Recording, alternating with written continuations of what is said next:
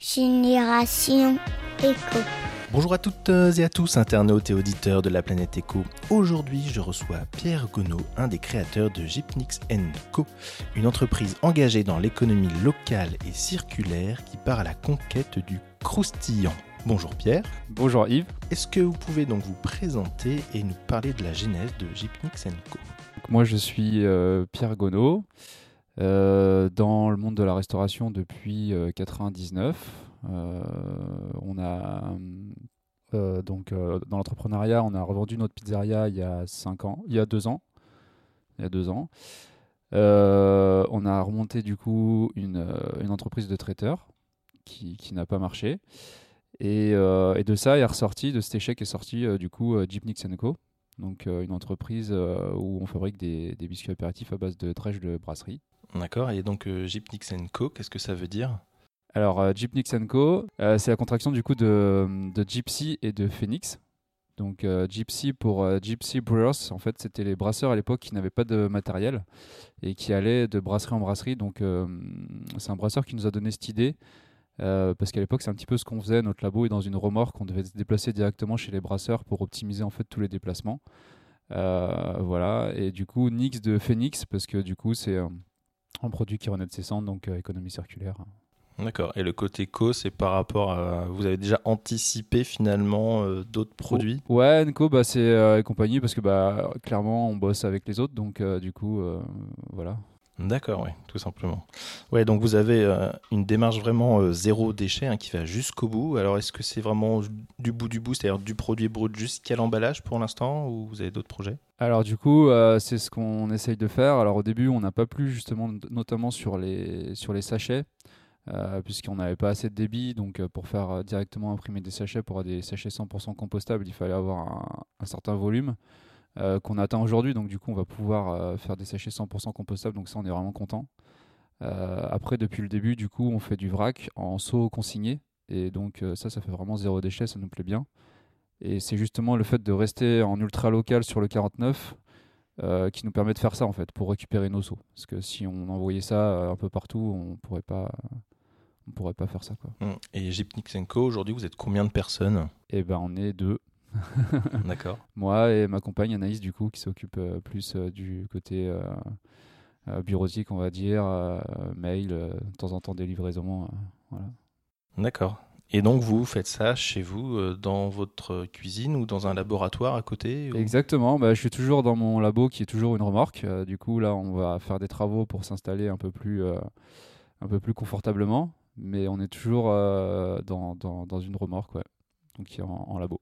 D'accord. Et ça a été facile de, convaincre les, brasseurs finalement d'aller venir récupérer leur, euh, leur euh, Oui, ça, ça, ça, a été assez facile en fin de compte, hein, parce que c'est vrai que les brasseurs, bah, souvent, ils en font rien. Ou, enfin, ils en font rien. Souvent, c'est donné aux agriculteurs euh, qui donnent ça aux animaux. Et après, nous, on vient vraiment en complément de ce qui se fait déjà en fin de compte, hein, parce qu'on prend vraiment des toutes petites quantités par rapport à ce qui sort tous les jours, hein, parce que c'est assez énorme. Il faut savoir qu'il faut 300 kg de céréales pour faire 1000 litres de bière. Donc euh, voilà, les brasseurs, ils en font beaucoup tous les jours, donc, euh, donc nous, on prend, on prend pas grand-chose. Ouais, exclusivement donc des, des brasseurs euh, bio, du coup. Bah, du coup, on travaille, on travaille maintenant qu'avec le bio. Au début, on travaillait avec plusieurs brasseurs, dont des non bio. Maintenant, on travaille qu'avec du bio, du coup, parce qu'on a passé toute notre gamme en bio. D'accord, on peut les citer, hein, par exemple. ouais, je travaille donc avec La Piotre, qui est le plus, le plus connu. Stern et Mousse, avec qui on a commencé justement. On était sur le même lieu euh, Belle de Maine, qui est à Bushman, euh, Brasserie des Fontaines à Douai. Euh, voilà. D'accord. Alors vous dites que vous étiez sur le même lieu que Stern c'est-à-dire que vous étiez à Sébiolonjou au début, c'est ça? Exactement. On était à Sébiolonjou, ouais. ouais, ouais. Donc c'est là-bas qu'on a monté notre boîte de traiteur, qui n'a pas marché du tout. Mais du coup, on avait donc Antoine qui est dans le garage, hein, qui, qui, a démarré à peu près en même temps que nous. Et donc, euh, on avait cette ressource à disposition, on avait un laminoir, on avait un four, donc on a commencé à faire des tests. On a commencé à vendre ça sur les marchés en même temps que les produits qu'on faisait. On s'est rendu compte que ça marchait bien, que, que ça plaisait. Et donc, du coup, on a, on, a, voilà, on a bazardé le reste et on a fait que ça. D'accord. Et au niveau des points de vente, donc c'est aussi encore toujours des marchés ou pas forcément? Non, alors les marchés, on n'en a quasiment plus. Enfin, on a deux, trois revendeurs sur les marchés. Euh, après, nous, on travaille beaucoup avec les épiceries, euh, les épiceries bio spécialisées. Les petites épiceries fines, les cavistes, les fromagers, voilà, les restaurateurs et les bars aussi. D'accord, ça c'est bien. Vous avez aussi des restaurateurs finalement qui s'y mettent. Bah ouais, ouais, carrément. Ouais, c'est toujours sympa d'aller dans les restaurants. Et euh, est-ce que vous avez euh, déjà euh, pu imaginer travailler avec, pourquoi pas, des brasseurs amateurs? Parce qu'il y en a plein qui, qui, sur le territoire de plus en plus, ou pas du tout C'est vraiment compliqué? Ouais, c'est bah, même pas que c'est compliqué, c'est que c'est pas possible en fin de compte, puisqu'on est, on est certifié EcoCert. Et donc, du coup, on a besoin d'avoir une traçabilité pour les drèches. Donc, s'il n'y a pas de certification, on peut pas, on peut pas les récupérer. Quoi. Effectivement, c'est vrai que quand on parle de nourriture, hein, on est forcément sur des, normes assez, assez spécifiques. Euh, alors du coup, les drèches sont sans huile de palme, sans alcool. Euh, pourtant, la bière, c'est quelque chose qui est alcoolisé. Comment vous faites pour avoir quelque chose sans alcool euh, au niveau de vos biscuits apéritifs? Alors du coup en fait nous le moment où on récupère la drèche donc en fait il faut savoir que la drèche donc c'est le c'est l'orge finalement qui est, qui est transformée en drèche donc en fait c'est l'orge qui va être bouillie dans des grandes cuves le brasseur, lui, va aller récupérer uniquement le sucre de la céréale, c'est ce qui va faire la fermentation de la bière. Et du coup, dans le fond de la cuve, il va nous rester tout le reste, donc c'est toutes les fibres et les protéines de la céréale. Et en fait, à ce moment-là, il n'y a pas eu de fermentation encore, donc du coup, il n'y a pas en fait d'alcool dans la, dans la drèche. D'accord. Et euh, alors, vous, vous avez combien de, produits en fait? Combien la gamme euh, s'élargit comment? Alors, du coup, on en a, on en a 10 aujourd'hui. On en a 9 euh, à base de drèche. Et on en a un dixième du coup qui est un, peu spécifique, euh, qui est à base de mer de vinaigre. Donc là, du coup, on récupère les mers de vinaigre euh, chez un vinaigrier qui s'appelle euh, les Vergers de la Hanner dans le nord du département. Et les mers de vinaigre, du coup, c'est les, les bactéries acétiques en fait, hein, qui mangent les molécules d'alcool dans la barrique, qui vont se déposer sur le dessus et qui forment du coup des mers de vinaigre, on appelle ça. Et c'est un produit du coup qu'on récupère aussi pour faire une gamme. D'accord. Normalement, c'est avec ça qu'on refait du vinaigre finalement. C'est ça, hein, la mer de vinaigre. Euh, ça sème le, ça peut semer le vinaigre, ouais. ouais mais eux, ils en ont tellement des grosses quantités qu'en fait, ils, ils en font rien non plus. C'est un produit qui est intéressant aux États-Unis, au Canada. C'est un produit qu'ils consomment. Euh, ah oui, d'accord. Mais euh, il y a des pays où ils consomment ça, ouais. Ah c'est incroyable. Et comment vous choisissez un peu vos, vos ingrédients Donc il y a, y, a, tomate, romarin, il me semble, curry. Euh, j'essaye au maximum de rester en local. Euh, la farine, par exemple, c'est une farine, euh, c'est une farine du 49 avec des blés du 49 ou du 44.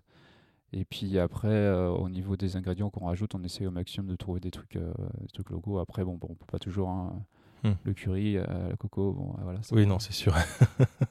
c'est sûr. en tout cas, ce qui est intéressant, c'est que euh, enfin, pour en avoir déjà goûté, hein, c'est vrai qu'on arrive à trouver un vrai croustillant. Euh, et je trouve que vous, vous améliorez vos recettes au, au fil du temps. Parce que c'est vrai que au début, sur certains, on pouvait sentir un peu, peut-être un peu, un peu le, un peu un côté farineux. Euh, et de plus, plus ça va, et plus on retrouve vraiment ce croquant, ce croustillant. donc c'est vrai que c'est super intéressant. Ouais. Bah déjà en fait euh, c'est vrai qu'au début les premiers qu'on faisait honnêtement c'était c'était vraiment pas terrible hein, ceux qu'on vendait en premier sur les marchés euh, pourtant on avait déjà bossé un moment dessus mais c'était compliqué et euh, ensuite on a rebossé encore assez longtemps on a trouvé des méthodes de cuisson notamment on a trouvé enfin pas mal de, petits changements qui, qui, améliorent effectivement le, le, la qualité du produit quoi. D'accord. Et alors, est-ce que vous conseillez de, de, de déguster ces, justement ces, ces biscuits apéritifs en consommant de la bière ou justement on peut consommer ça avec euh, bah, en consommant de la bière c'est vrai que c'est euh, top parce que bah, du coup ça voilà il y a toute l'histoire de, dedans.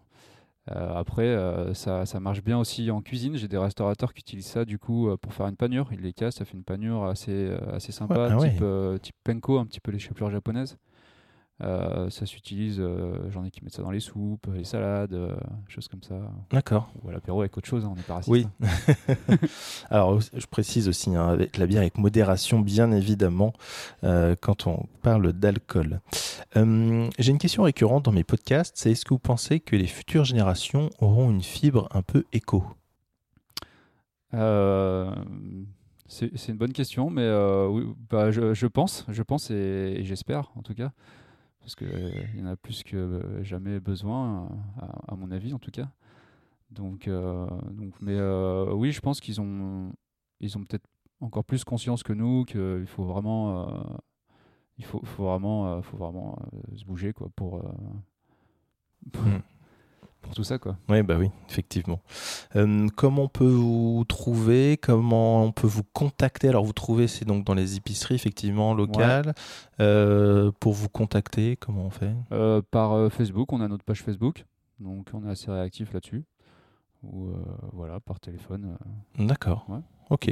Pas de, pas de site internet, non Pas de site internet, non. Bah, en fait, euh, vu qu'on s'est euh, on, s'est craché sur la première entreprise, qu'on a relancé celle-là rapidement parce qu'il fallait vraiment qu'on fasse quelque chose, on n'a pas pris le temps de rien faire. Hmm. Donc on n'a pas de site internet, on n'a rien du tout et on commence tout juste à communiquer. Oui. Après, en même temps, si la page Facebook fonctionne, déjà, il n'y a pas forcément besoin de, de multiplier les, les supports. Oui, voilà. Euh, pour l'instant, ça marche bien comme ça. Puis on a beaucoup de clients pro en fin de compte, donc site internet, ça sera du plus, mais D'accord.